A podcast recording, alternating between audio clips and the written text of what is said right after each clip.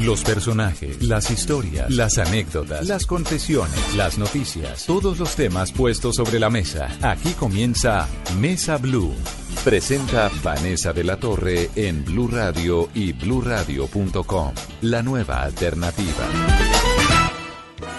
Qué milagro verte aquí. Pensé que más nunca te iba a ver. Dice que habían. Quieta Margarita, música maestro, Don Chinche, Romeo y Buceta, La Costeña del Cachaco, Ay Cosita Linda, me llaman Lolita, la hija del mariachi, la viuda de la mafia, Los Cuervos, Caballo Viejo, mejor dicho, es enorme el repertorio, la lista de telenovelas, de series, de obras de teatro, Taxi, en las que ha participado Luis Eduardo Arango. Bienvenido, Luis Eduardo. Muchísimas gracias por la invitación, Vanessa. Un placer estar aquí. ¿Cuántos años en las tablas, No, en las pues en cámaras? las tablas, en las tablas, como 40 años. Claro, porque usted arrancó en las tablas. Exactamente, ¿no? antes de hacer televisión. Sí. ¿Y qué le gusta más, el teatro o las tablas? No, o, a la, mí- o la televisión, las luces. A mí me encanta trabajar en teatro, me, me parece fascinante, delicioso. Pero también le saco mucho gusto trabajar en televisión. Y ahora, mientras más veterano, más gusto. ¿Y hay alguna de todas esas telenovelas que ha hecho con las cuales los colombianos crecimos? Bueno, otros envejecieron, pero es que usted estaba en la casa de uno, en la sala de uno durante toda la vida. Que a usted le guste más, diga, ¿cómo tengo este recuerdo divino de Quieta Margarita, por ejemplo, en vez de Caballo Viejo? ¿Cuál le gusta Sí, hay varias. Tengo una lista de, de esas, de esas preferencias. Eh, Caballo Viejo me encantó hacerla, por ejemplo. Me pareció fascinante hacer Caballo Viejo. Los textos de esa novela eran, eran realmente fantásticos. Eh, Quieta Margarita también me dio la oportunidad de cantar tangos. Que usted es Eh, tanguero, ¿no? Sí, me encanta el tango. Y, por ejemplo, música maestro también me dio la oportunidad de cantar música tropical. Eh, ¿Qué más? te- ah, que me llaman Lolita fue algo que me, me- me dio tanto gusto hacer, me divertí muchísimo haciendo eso. Eh, esa cosa del, del bayuno de Honeycaister, Sí. sí, me encantaba hacer eso. ¿Y cómo ha hecho Luis Eduardo para reinventarse tantas veces durante tantos años? Pues mira, eh, he tenido suerte en varios aspectos. Primero, pues eh, yo creo que soy bastante musical respecto a eso, o sea, eh, los acentos, las idiosincrasias, los ritmos que tienen las personas para hablar, eh, los capto fácilmente, digamos. Y el resto es como ponerlos en evidencia y entrenarlos, ¿no es cierto? Esa es una. La otra cosa que me, que me parece que es una suerte es que, que me han dado carta blanca también para trabajar. Me han dicho, no, pues hágale. Claro. Hágale a ver cómo, cómo le Pero es que con ese talento que tiene. Y entonces, gracias. Pero me, he tenido suerte en eso, en que me han dado la oportunidad de, de trabajar de esa manera, de hacerlo así. Eh, y, y bueno, y no, el trabajo, la labor, el entrenamiento, eh, todo eso, lo que hay que hacer con el talento, que es ponerlo a trabajar. Bueno, y lo he invitado al programa porque se está estrenando. Es un hombre que se reinventa constantemente y se acaba de estrenar, se está estrenando como director de Tangalán, que es una comedia romántica con Lorna Cepeda, con Jorge Enrique Abello. Es la ópera prima de Jorge Enrique Abello. Y por primera vez Luis Eduardo Arango es el director de esta obra de teatro. Claro, esa también es mi ópera prima. Prima, dos óperas primas. Dos er- óperas de dos primas. talentosísimos. Sí. Bueno, no, esto ha sido una experiencia maravillosa realmente porque eh, pues Jorge Enrique ha escrito una obra que me parece muy interesante. Mm, Es un galán que trata de, de explicar cosas, de contar cosas, de decir cosas que, que supone que la gente quiere saber. ¿No es cierto? Hay, digamos, un sello, una, una figura que se entiende popularmente acerca de lo que es un galán, lo que hace un galán, que todo el mundo piensa que la, la pasa maravillosamente, que las conquista todas, que no tiene ningún problema, que todo le va maravillosamente en la vida y resulta que no es tal, ¿no? ¿No? Y, eh, no, no es tal. Y hay experiencias como las que cuenta Jorge en esta, eh, en esta obra que lo, lo desnudan un poco frente, frente al público, ¿no? Eh, des- desnudan un poco su- sus debilidades, también sus fortalezas y, y- y un mundo que está detrás de cámaras y, y detrás de bambalinas en el teatro que, que la gente no conoce mucho y que es bueno poner en evidencia. La historia la escribe él, Sí, la escribió él. es suya. Sí. Y usted la dirige. Yo dirijo la obra. sí. ¿Y por qué hicieron ese dúo? Bueno, eh, Jorge me llamó. Él había estado trabajando antes, eh, llevaba un par de meses trabajando en el, en el texto mismo con otras personas y, y en el momento de empezar a montarlo tenía a alguien que quería dirigir la obra, pero no, no pudo hacerlo por, por cuestión de tiempo realmente. Y, y ya en un momento de desesperación, yo creo que fue, ¿qué le pasó? Me dijo, eh, hermano, yo necesito que usted me haga el favor de dirigir esta. Y yo, ¿dirigir? Sí, yo nunca he dirigido. Yo no he dirigido. Yo he hecho, eh, he hecho pequeños montajes con mis obras y con amigos y que hacemos para, para eventos, para empresas y ese tipo de cosas. Pero dirigir una obra de teatro así como de esta magnitud, eh, yo no sé si, si, si puede hacerlo. Y yo, claro que usted puede y yo necesito de su, de su humor y de su modo de ver las cosas. Entonces yo lo, pensé un tiempo, tres minutos. Y- y le 32 di- segundos. 32 segundos y le dije, Hágale. sí, hagámosle, hagámosle. ¿Por qué? Porque me pareció interesante el desafío. Me pareció muy interesante. Yo digo, he trabajado tanto con tantos directores, he tenido que aprender algo de ellos, muchísimo de ellos. Entonces aquí simplemente se trata de, de- de reunir todo el conocimiento que se tiene y la experiencia sobre todo y ponerla a funcionar de otra manera. ¿Y ya han trabajado juntos? Con él eh, hemos actuado juntos, Juntos. sí. Sí, esta es la primera vez que, que yo dirijo, ya se sabe. Claro. Y, y entonces, eh, pero ha sido una experiencia realmente muy, muy buena.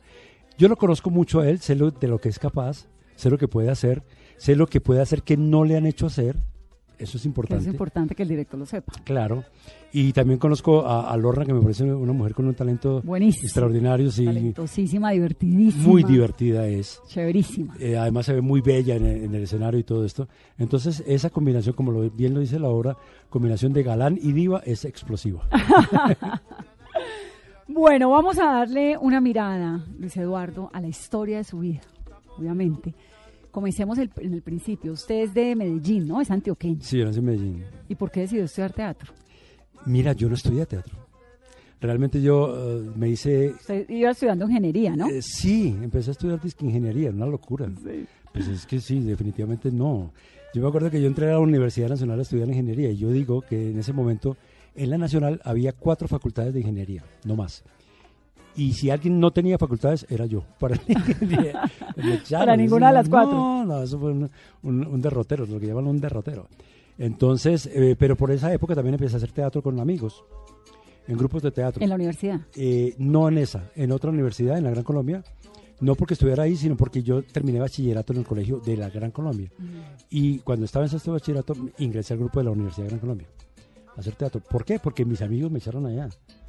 Una vez fue el director eh, buscando gente nueva y al otro día, yo no fui ese día, ese día me tocaba cine en el Olimpia. Entonces eh, me dijeron, aquí vino un tipo, usted metas y yo, pero yo ¿por qué? Pues porque usted es, yo era el payaso del curso. Entonces me llevaron mis amigos, así, engañado pensando que iba a jugar billar y nos fuimos allá y quedé fascinado, ¿no? Entrar esa noche a ese, a ese espacio donde estaban ensayando fue como, lo, lo muy frecuentemente con Narnia, con entrar a Narnia, a un mundo absolutamente mágico, y distinto. ¿Cuántos años tenía? Yo tenía 17, 17 Ah, años. estaba peladito. Estaba peladito. Su mamá era una señora, una ama de casa, ¿no? Su papá Mi papá, eh, un trabajador también en la casa, él tenía, eh, hacía zapatos. hacía zapatos, tenía una fábrica, fábrica, no, un taller. un taller de Sí, zapatos. sí, sí.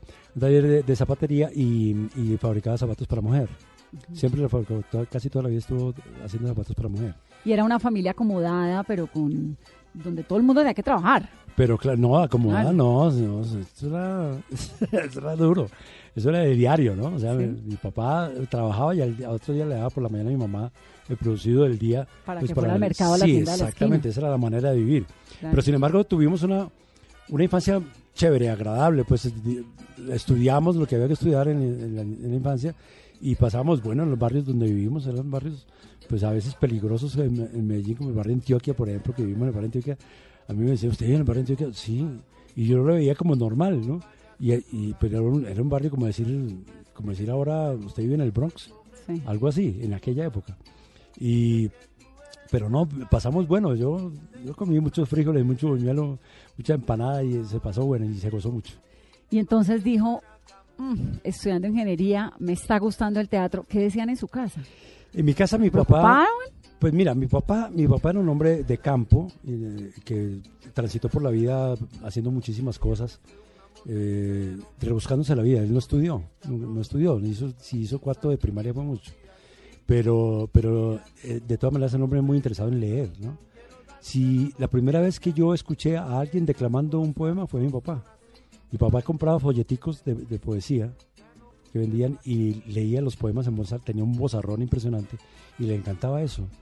Y, y me llevaba, me llevaba al teatro. La primera vez que entré al Colón fue de la mano de él.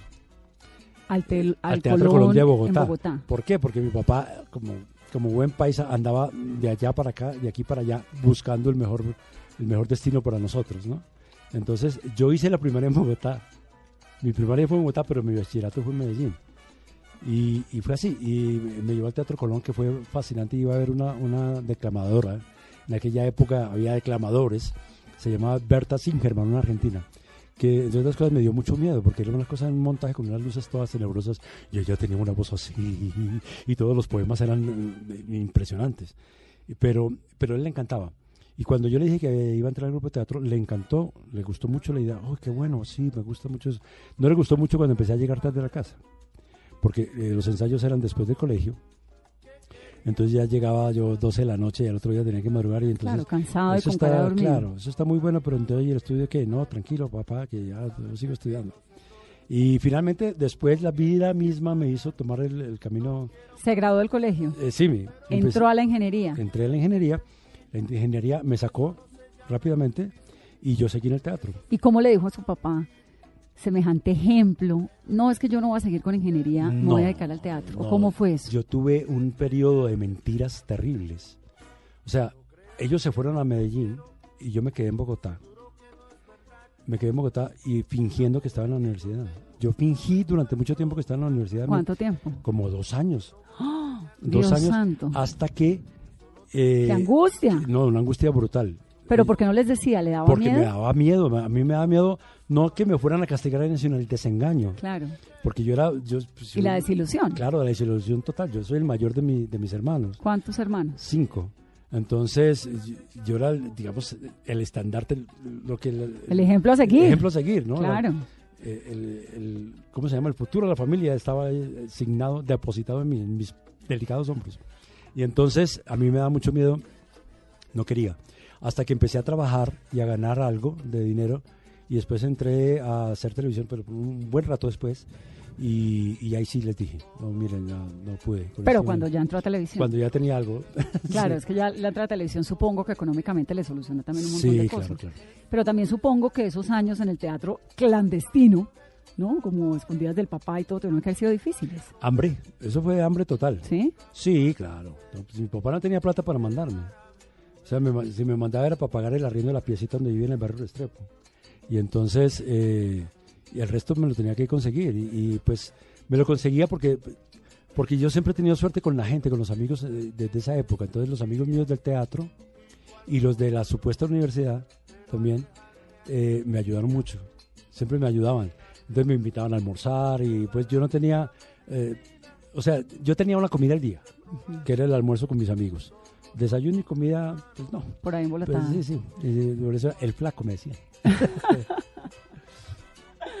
Y no era capaz de llamar al papá a decirle, No. mire, estoy en esta No, situación, no, nada. No, no, no. no. Yo decía, Pero por las obras de teatro le pagaban algo. No, por las ¿O obras nada? de teatro no, porque era un teatro pues aficionado realmente. Y después sí entré a, un, a una convocatoria de una cosa que se llamaba Artes en aquella época. Eh, hicieron una convocato- convocatoria para gente de teatro de todo el país. Y entonces eh, fui a la convocatoria y me seleccionaron. Y es más, protagonicé una obra, el, Calisto y Melibea, la Celestina. Y ahí sí me pagaron, fue la primera vez que me pagaron por, por teatro. 9.200 pesos, me acuerdo de la cifra. ¿Y le alcanzó para qué? Me alcanzó para tirarle al piso. Primero Al al techo. techo. después al piso. Y eh, pagar eh, culebras eh, la- con la señora que me fiaba el almuerzo, eh, ahí al lado de, de donde yo vivía. Y, y ya, eso fue todo lo, lo- para lo que alcanzó. Para nomás, pagar para deudas y para ser feliz un ratico. Eso es. Muy bien. ¿En qué año llegó la televisión? Yo llegué en el año 80, 81, algo así. ¿Y cómo llegó a la televisión? Yo llegué a la televisión un día en que eh, Yolanda García, que quien eh, oficiaba como asistente de dirección de Bernardo Romero Pereiro en aquella época, el gran Bernardo Romero Pereiro, Que ya era Bernardo Romero que Pereira. ya era el señor de la televisión, Sí. eh, me llamó para decirme que qué estaba haciendo. Yo le pregunté, eh, le dije, no, yo no estoy haciendo nada. ¿Por qué? ¿Qué pasa? Me dijo, "Eh, ¿por qué no puedes venir ahora a un ensayo ya mismo, ya? ¿Con quién? Con Bernardo Romero. Yo me llené el susto. Estaban haciendo un cuento del domingo que se llamaba Bola de Cebo y había mucha gente y resulta que eh, ensayaban, ensayaban durante toda la semana y se grababa el sábado. Y durante uno de esos, ensayos, Bernardo entró en crisis con alguien y lo echó. Yo no, vaya, usted no". Y entonces le dijo a Yolanda, llámeme a alguien que se aprenda esto ya. Entonces ella se acordó Dijo Luis Eduardo. Luis Eduardo, porque me había visto trabajar en teatro. Entonces me llamó y yo fui inmediatamente, llegué allá, estaba la playa de, de la televisión en ese momento, estaban todos, Frankie Linero, Consuelo Luzardo, eh, Boris Roth, estos eran los mejores. Y, el papel mío obviamente pues era un personaje muy chiquito, pero era importante en la trama del, cuento. Entonces llegué y me dieron el libreto y me puso a leer, yo leí tal, Mm, bueno, bien, sigamos. Eh, o sea, le caí bien con la lectura. Y bueno, ese fue el primer programa que hice en televisión. Y salió en televisión ese capítulo. Sí, ese capítulo salió en televisión, Bola de Cebo. Y él después me llamó para ¿Usted una... esa noche qué hizo? No, yo, yo no sabía qué hacer, era una cosa muy loca, muy loca, porque obviamente pues yo me aprendí el libreto mío, el de todos, todo, me lo aprendí, porque era, ese era como mi oficio, digamos, disciplinario de teatro, aprendérmelo todo. Y, y después me llamó eh, para una novela que hacían que salía a las 4 de la tarde, se llamaba Mujercitas, no la veía nadie, Mujercitas, pero lo estaban haciendo entre amigos, Bernardo dirigía la cosa y lo hacían los sábados, hacían cinco capítulos los sábados. Entonces necesitaban un galán para María Angélica Mayarino. Entonces, que es una mujer alta y, y tal, y necesitaban un ga- un galán para él, para ella, y además que no cobrara nada, ese era yo, o sea, que cobrara poquito. Claro. Entonces me llevaron. Llegué a grabar, eso era con apuntador y todo, los sábados, muy loco eso, porque yo Pero me aprendí. uno no está acostumbrado. No, yo me aprendía todo, yo me lo aprendía todo. Y fue difícil trabajar ese, ese primer día, grabar con apuntador. El apuntador, para los que no saben, pues es como una especie de... ¿qué será? Soplador Un. Soplador, sí, que tiene uno en el oído, en el noticiero, pues obviamente hay apuntador, porque es por, por donde le dan a uno las instrucciones, ¿no? Que le dé paso a no sé quién, que le dé paso a la otra persona, entonces eh, por ahí también le pueden soplar qué es lo que tiene que decir si eventualmente no sabe. Exactamente. ¿Cómo sería el asunto? Bernardo era, era absolutamente práctico para eso y veloz, ¿no? Tenía todo súper claro. Hicimos un, un sábado, hicimos los cinco capítulos de la semana de la novela, Mujercitas, y de pronto terminamos tempranísimo. Bernardo mandó a la oficina de RTI que estaba arriba, que había un libreto, solo uno, libreto escrito, casi que manuscrito por el autor. ¿No? El, el siguiente capítulo, que no estaba copiado ni nada. Lo mandó traer y grabamos ese capítulo sin que nadie supiera de qué se trataba el capítulo. Él lo iba diciendo, el apuntador, que era Eliodoro Otero, iba apuntando y él iba marcando los movimientos de todos nosotros. Una vaina absurda. Eso, eso tampoco se puede hacer, pero él sí lo hizo. Pero era así, se, se trabajaba así. Y entonces ahí estuvo cuánto tiempo, ahí comenzó televisión. Sí, ahí de esa novela, esa novela para mí resultó muy chévere porque fue más larga de lo que me dijeron en un principio. Y ya no, le solucionó el problema económico. Pero claro, pues empezó la solución porque los problemas económicos de los actores son una cosa periódica, ¿no? Entonces uno trabaja una novela Y bien. y, y bien, y si no ahorró, eh, entonces le toca aguantar y apretarse el cinturón hasta que salga otro, otro proyecto. Claro. Y en aquella época, pues para mí peor, porque yo apenas estaba empezando, entonces era muy difícil tener continuidad. Y entonces se dedicó a la televisión solamente. No, yo siempre hice teatro paralelo. ¿En algún momento dejó el teatro? Eh, no, así como dejarlo, no, no, abandonar el teatro, no. Siempre hacía Siempre- el teatro era como su hobby y la televisión el Claro. sustento. Exactamente. ¿Y con quién vivía en Bogotá? Yo viví primero eh, solo, un buen tiempo solo, después empecé a conocer mujeres, y entonces empiezo a vivir con, con el amor. con el amor. Y el papá y la mamá ya por fin no, les ellos- dijo. ¿Cómo fue ese día que les dijo? Bueno, la verdad es, Prendan el televisor esta noche a las ta, ta, ta, ta, porque no les había dicho que iba a trabajar. Entonces, ¿cómo así? Porque no, préndanlo, préndanlo. Televisor de la casa. Mi mamá casi se muere de la emoción, claro. Y mi papá también. ¿Y qué pasó ahí? ¿Por qué? ¿Qué hiciste? Y yo, no, es que estoy trabajando, ahora, ahora soy actor de, de ahora soy actor. Sí, sí. Ya no soy más ingeniero ni lo voy a hacer nunca. Y de ahí en adelante apoyo total y feliz. Sí, sí, claro, claro. Claro, porque los dos, pues mi papá se murió ya, se murió en el 2000, y mi mamá vi- vive aún. Ay, qué lindo. ¿Cuántos sí, años tiene? 85 acaba de cumplir. Y orgullosísima de su hijito mayor, me divina. No solamente Ay. orgullosa, sino que ustedes no se imaginan la fuente de inspiración que hace mi mamá en muchas cosas, en dichos y en, en cosas que he empleado con los personajes y todo. Ella es, es así, ella sí. La chispuda de la casa realmente es ella, ¿Cómo se llama? Elvia. Doña Elia. De ella estamos hablando. Hoy mi orgullo de artista solo queda y el recuerdo de lo que fue ilusión. En mi estudio de pintor guardo escondida la paleta con que yo pinté la flor. Su primera esposa Luis Eduardo es Carolina Sarmiento. Sí. Tiene un hijo con ella, ¿no? Sí. Su segunda es Ana Bolena Mesa. Sí. Dos hijos. Sí. ¿Le gustan las actrices? ¿O es que en el mundo de la actuación uno solamente se lo aguanta uno igual a uno? Yo creo que es por ahí el asunto. más bien. Sí, uno como que no es como se- en el periodismo.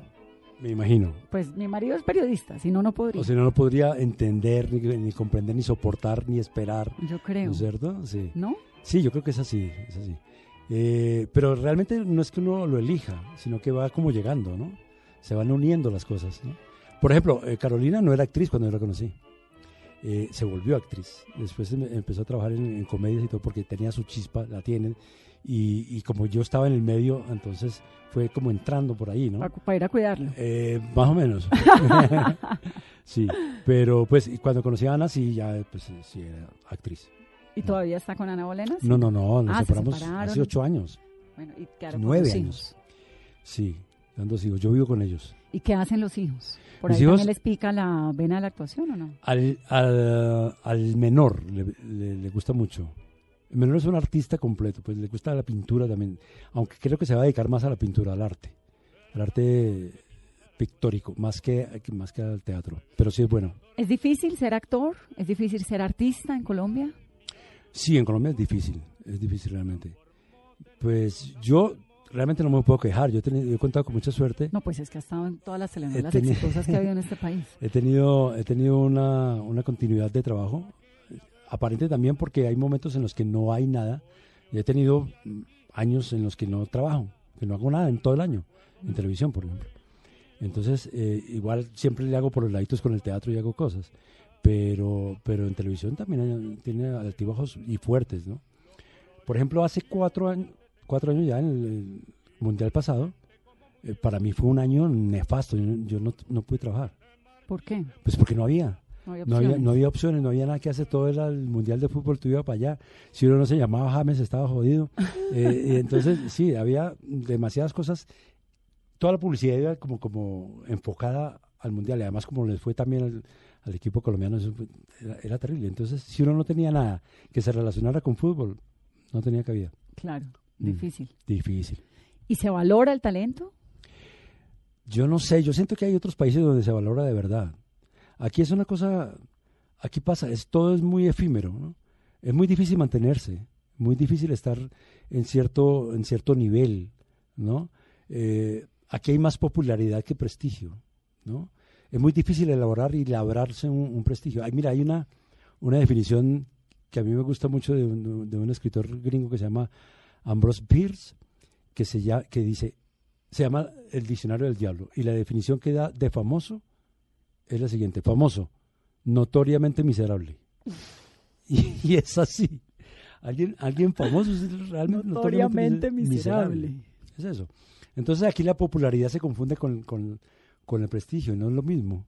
Hay que elaborar, hay que trabajar muchísimo para lograr tener y decir yo, yo tengo un prestigio en este medio. Pero usted lo tiene, pues, si no lo tiene usted, ¿quién? Mm. ¿No? Sí, es Eso ha sido a punta de talento, a punta de trabajo. Claro, claro. Y por eso uno entiende también que los momentos de popularidad son momentos, son cosas que, que pasan y que hay que simplemente agarrarlas y, y pararse ahí para elaborar otra cosa. ¿Qué fue lo que más le aprendió a Fanny Mickey? Mira, a Fanny, a Fanny Mique y había que aprenderle muchísimas cosas. Primero que todo, la humanidad, ¿no? Esa, esa mujer sabía exactamente de qué se trataba estar vivo, ¿no? ¿Qué había que hacer para mantenerse vivo, para seguir vivo? Fanny yo creo que hizo lo que le dio la gana eh, con su vida. Y eso es muy valioso para mí. Yo siento que eso es realmente valioso. Alguien que es capaz de decir, yo quiero esta vida y la voy a hacer así y la hace, ¿no? Y oh, pasando por encima de muchísimas cosas, todos los obstáculos habidos y por haber. Además, una mujer muy generosa en el afecto, mucho, Amorosa. amorosa. Y entonces ella lo abrazaba y uno sentía un abrazo, de verdad.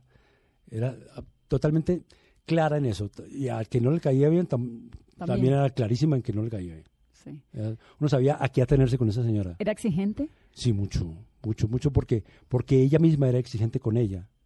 Fanny dormía tres horas diarias, Uy, o cuatro. sí. no dormía más y se levantaba a trabajar y siempre andaba con viajando en los aviones andaba con su con su eh, cómo se llama eso su agenda que todo lo tenía anotado ya no- la, la cosa electrónica poco todo lo anotaba ¿verdad? con con bolígrafo en mano Mm. una agenda gordísima, ¿no es cierto?, donde anotaba todo, todo. Y, lo- y una memoria fantástica tenía. Y usted, Luis Eduardo, en alguna entrevista previa en la preparación de este programa, leí que un día le llegó como enguayabado, cansado. ¿Qué fue lo que pasó? Que le aprendió que en adelante tocaba por ese serio en la vida. Pero claro, esa era época... en la que- Peladito rumbero callejero. En- exactamente, yo rumbeaba mucho y yo tenía una obra de teatro con ella que era un café concert. Entonces, eh, pues era mi primer café concert y con Fanny.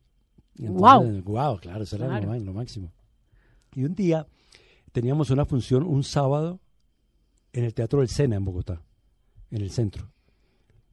Y el viernes a mí se me ocurrió irme a rumbear. Era rumbero. noche, Claro. A bailar salsa y no sé qué, y a tomar, y mis amigos, y bla, bla. Lo cierto es que llegué demasiado tarde a la casa y demasiado alicorado. Y me quedé dormido. Me despertó el teléfono De la casa, porque de en mi esa casa. época no había celular. Claro, de mi casa. Cuando yo, de esos teléfonos negros que sonaban fuerte. Mm. Cuando yo oigo el teléfono, me despierto y digo, ¿yo qué, ¿dónde estoy? ¿Esto qué es? No, sabí- sabía que era Fanny. Lo, todo lo pensé inmediatamente, no contesté. Me metí a la ducha, la ducha más fría que pude tener en mi cabeza. Agarré mi Renault 4, que tenía un Renault 4 en esa, en esa época, y me fui como alma que lleva el diablo y llegué allá, pero ya era muy tarde. O sea, la función estaba a la una de la tarde y yo llegué a las dos. ¡Wow! No. Mientras tanto, Fanny, que se las sabe todas, tenía, tenía a todo el mundo engrupido ahí que algo había pasado, que no sé qué mierda, pero que esperaran, perdón, soy muy grosero, No, no. que, que, que esperara, que, que, que esperaran, que ya venía y no sé qué, y yo llegué. A mí me daba, Qué vergüenza. no, la vergüenza más espantosa del mundo. Yo no me atrevía a acercarme a ella, era una obra entre los dos y todo era, yo tenía la distancia porque yo sabía que tenía tufo y todas estas cosas. Ella, No, me- ella qué me pena, no, qué no, pena. no, no, eso fue lo, lo más horrible del mundo. Mira, ¿Cuántos años tenía usted? no, no me acuerdo, no, pero ya era un- no era tan sardino, ya tenía 29, 28. Y entonces tuve la vergüenza más grande que he tenido en mi vida respecto a- al arte. Eso es terrible. Ella me miraba, sabía lo que estaba pasando, pero vamos a hacerlo. Hicimos la obra, ¿no es cierto? Pasó la obra, la gente aplaudió, no sé qué, salió. Y me acuerdo que se quedó mirándome y me dijo, la pasaste mal, ¿no? En el escenario. Claro. Entonces, sí, Fanny, perdón, disculpa, dis- no hay disculpas, no, perdóname, no lo, y no lo volví a hacer, o sea, llegar con tragos a... Nunca más. Jamás en la vida. Es que esa es una de las grandes lecciones de la vida, Pero ¿no? total. Uno tiene que tener clarísimo que, bueno, Mm. rumbé, pero, pero la vida de la bohemia, del teatro, ¿es muy rumbera? ¿O era en su época? Pues en mi época sí, había muchas cosas para hacer en grupo. No había celular, entonces había que hablar, Claro. Había que conversar, había que intercambiar opiniones, ideas, había que eh, consultar cosas. ¿Era una, ¿Era una rumba de charla o una rumba de baile? normalmente era de charla. A mí, yo siempre fui un bailador, a mí me gustó siempre bailar, bailar salsa. Pero, Mm. Y cantar o no. y cantar también. Claro. Pero, pero la- las reuniones esas eh, de, de grupo de teatro y todo normalmente eran de oír música y de hablar. Y de hablar y de compartir muchas cosas y tomar, eso sí, tomaba mucho trago. ¿Qué tomaban? ¿Aguardiente? Aguardiente, claro. Como Sí, no había, no había para más. De pronto había que hacer cócteles raros, como por ejemplo agarrar eh, jugo de toronja Con aguardiente. o con vodka, pues, pero eso barato, ¿no? Entonces se revolvía y con azúcar y tal. Hacían unos cócteles raros para que rindieran y, pudieran emborracharse con un poquito. Para que alcanzara la Sí.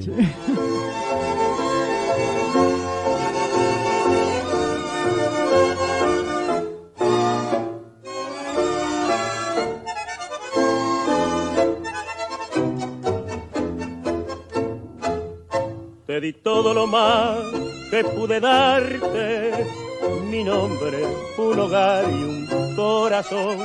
Tus ojos los veía en cualquier parte, vivía solamente para vos. Con lágrimas de sangre me pagaste, no quiero recordar lo que pasó.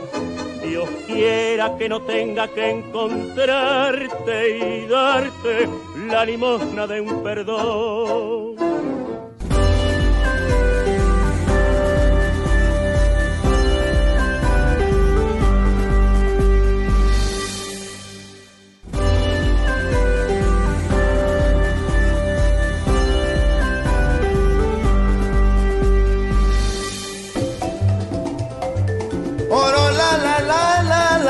sala.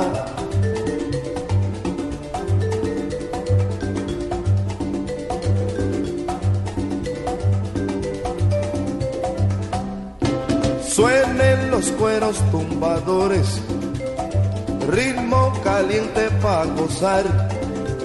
Quinten hasta la medianoche, que con mi negra voy a gozar. Ritmo se pone tan sabroso que no resisten ya los pies. Si tú eres guarachero, quítate el sombrero y ponte la rumba a gozar. Oye que esto se pone bueno, vamos a bailar rumbero, que la rumba es para gozar.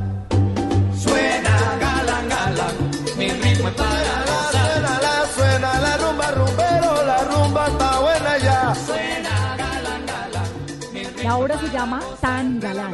Tan Galán y lo dirige Luis Eduardo Arango. Por primera vez es el director de una obra de teatro. Va a estar también Jorge Enrique Abello, quien es el escritor de la obra.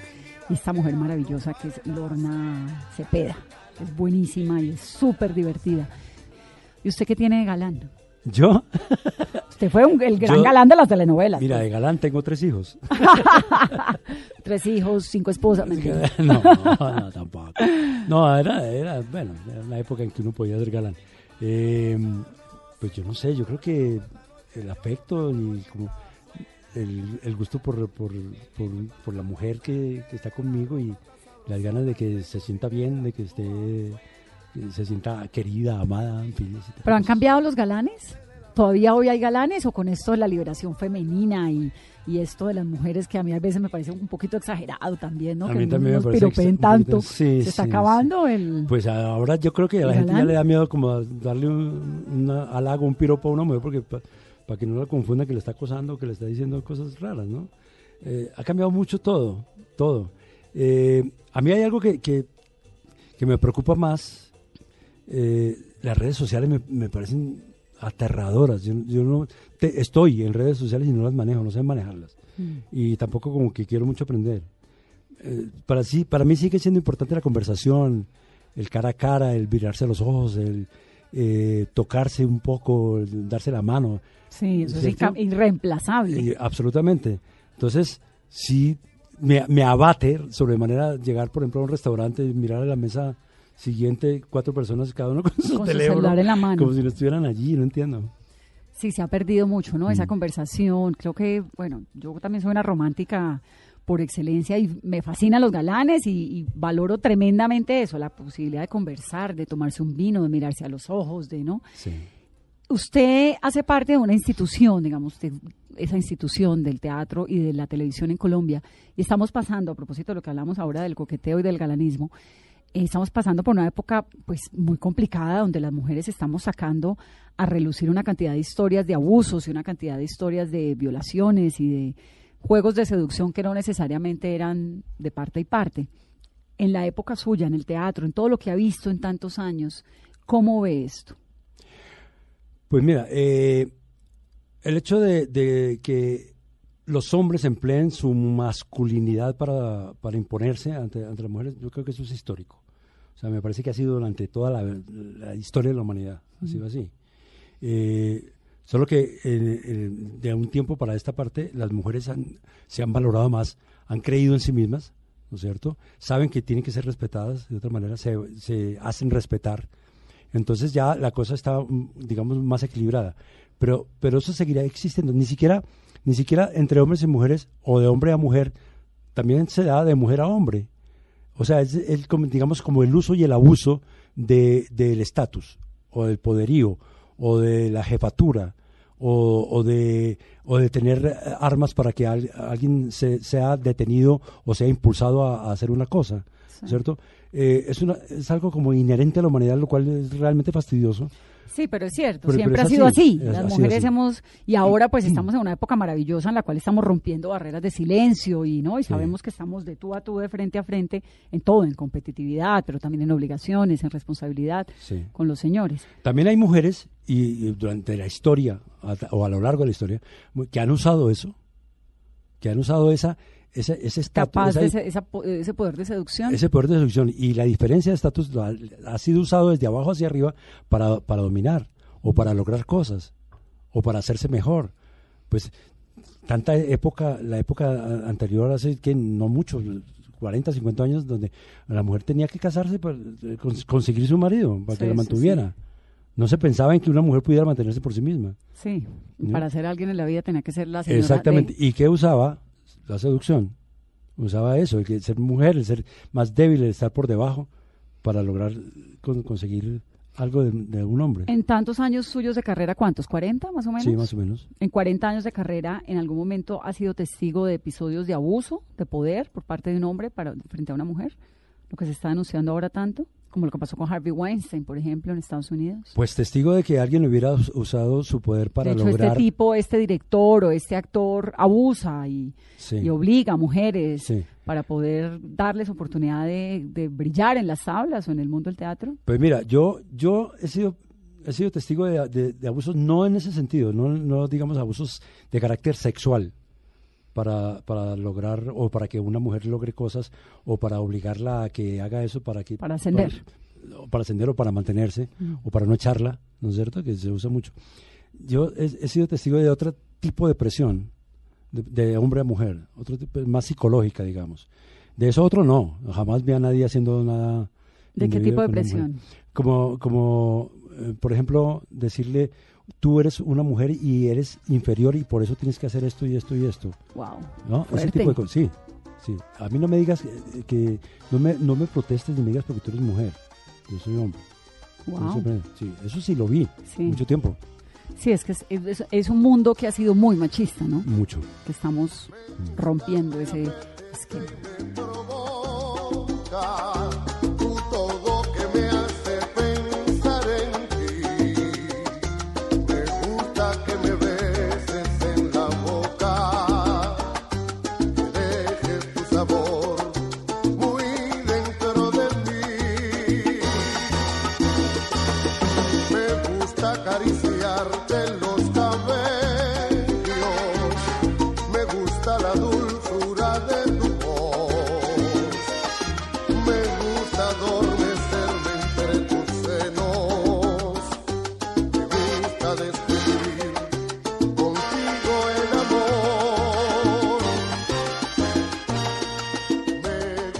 Entonces, la obra se llama Tan Galán. ¿Qué vamos a ver? Los que vamos a ir a Tan Galán, dice Eduardo. Vamos a ver una tragicomedia. Yo le llamo tragicomedia. es una, una- Humor una- cínico que llaman. Sí, una tragicomedia romántica. Se cuenta en el fondo y en, la- y en el, o en el trasfondo de, de lo que se narra, está contándose una historia de amor, de, amor verdadero, ¿no? De Lorna y, y Abello, me de, de un par de personajes. Un par de personajes. ¿Por qué? Porque, porque am, por ejemplo, hay una- un texto en el que él dice, todo el mundo, lo- los amigos míos me tienen envidia. Dice, a mí me gustaría ser usted cuando hace las escenas de, de amor con las actrices, ¿no? Qué rico. Y él dice, y a mí me gustaría ser usted cuando hace sus escenas de amor que sí son reales. Entonces hay una falta a veces de, de afecto eh, y de consideración de un galán es una persona, es un hombre también. Claro. No solamente galán, y no está todo el tiempo actuando de galán, no, todo el tiempo no. Pero además, qué cansancio ser galán, ¿o no? No, Pues yo creo, yo, yo, yo veo la obra que escribió y debe ser cansoncísimo. Uno obligado a verse chusco todo el día, a coquetear, a conquistar, a... Sí, aburridísimo. a responder a ese Sí, esquema. sí. Entonces se sufre. Y esta obra habla de ese tipo de cosas. Y termina siendo la historia de un amor. Es, sí, es una, una, una relación de anécdotas, ¿no es cierto? De cosas que, a- que a Jorge Enrique le pasaron de alguna manera, ¿no es cierto? Y esa relación de historias da a entender qué, qué es lo que pasa con él como galán y qué es lo que puede llegar a pasarle con una mujer que lo quiera. Tan galán, actorcito, farandulero, chiflamicas, galancete, galancito, todas son las formas distintas de decirle a los actores de la televisión colombiana en esta mezcla de la vida actoral, la industria y el teatro. Se llama así, Tan galán. Vamos a verla, 8 de la noche, jueves, viernes, sábado, No, domingo. viernes, sábado, viernes, sábado. Viernes, sábado a las noche. 8 de la noche, domingos Domingo a a las las seis. 6 de la tarde. Pues Luis Eduardo, ha sido un gusto. El gusto es todo mío, muchas Qué dicha de gracias. conversación. Bienvenido siempre acá. Muchas gracias, Vanessa. Ah, ¿qué- ¿Cuál es el papel que quisiera hacer de su vida? Que le falta que diga esto tal vez. Yo creo que uno no lo sabe sino hasta que lo encuentra de frente. Hay uno que yo siempre quise hacer, pero es muy difícil hacerlo. Es, es el rey Enrique II en, en Beckett, que me fascina ese personaje.